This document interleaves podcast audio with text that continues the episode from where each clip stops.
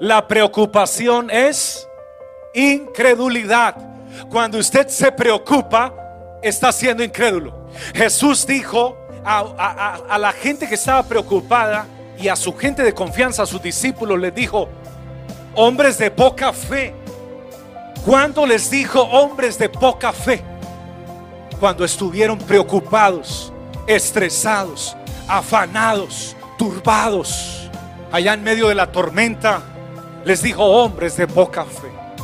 Y alguien podría preguntar, o sea, que el Señor pretende que, que ni siquiera en medio de la tormenta nos desesperemos y nos angustiemos. Amén. Él quiere que usted sepa que el Dios de la tranquilidad y de la bonanza es el mismo Dios que está en medio de la tormenta y es el mismo que tiene la autoridad de reprender el viento y la mar. Es el mismo. Él quiere que aprendas a confiar en Él y a depender de Él. Así que cuando uno tiene afán y ansiedad, le falta uno fe. Es, es decir, no está uno creyendo.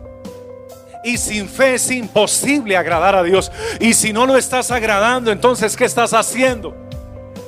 Lo estás desagradando cuando no confías cuando te da migraña, cuando te llegan los problemas o no te alcanza el dinero para pagar tus obligaciones y entonces se te sube la presión y el sistema circulatorio empieza a trabajar más de la cuenta y el corazón se acelera y te impacientas. Atención, hermosa iglesia de Cristo y queridos amigos que están escuchando esta palabra que viene de parte de Dios. La ansiedad no viene del cielo, la ansiedad viene del enemigo, la preocupación viene del enemigo, la falta de confianza viene del enemigo. ¿Por qué te abates, oh alma mía? ¿Y por qué te turbas dentro de mí? Espera en el Señor, porque aún he de alabarle, salvación mía y Dios mío. Alguien desde hoy tiene que empezar a creer, a confiar, a descansar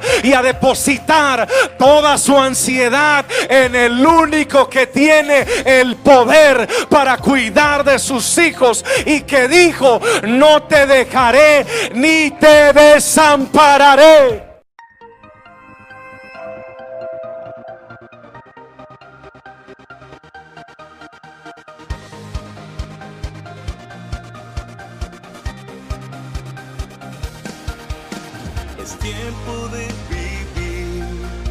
de